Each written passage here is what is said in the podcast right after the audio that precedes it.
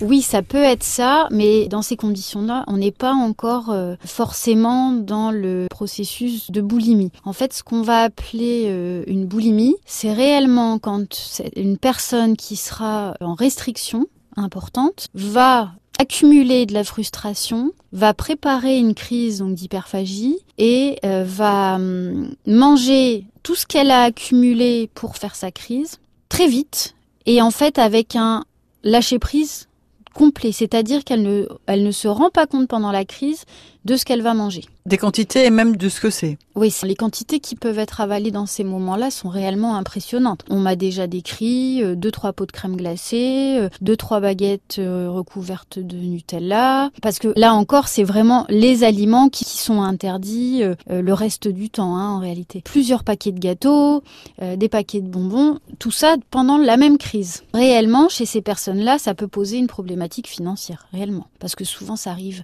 chez les jeunes filles qui sont étudiantes et euh, il y a des sacrées quantités. Hein. Donc préparer euh, une crise de boulimie coûte cher. Donc il y a ce problème-là. Il y a aussi, alors en général, en tout cas dans la boulimie, après la crise d'hyperphagie, il y a un phénomène de purge c'est-à-dire que on se fait vomir le plus souvent, mais ça peut être aussi la prise de laxatif, la prise de diurétique. Clairement, on est dans les troubles du comportement alimentaire et il y a une répercussion souvent en plus sociale, c'est-à-dire que c'est tellement envahissant et handicapant que euh, la jeune fille finit par s'interdire de sortir, arrête euh, les sorties au restaurant, elle évite les invitations à manger, etc trop de difficultés en fait à s'alimenter normalement en collectivité.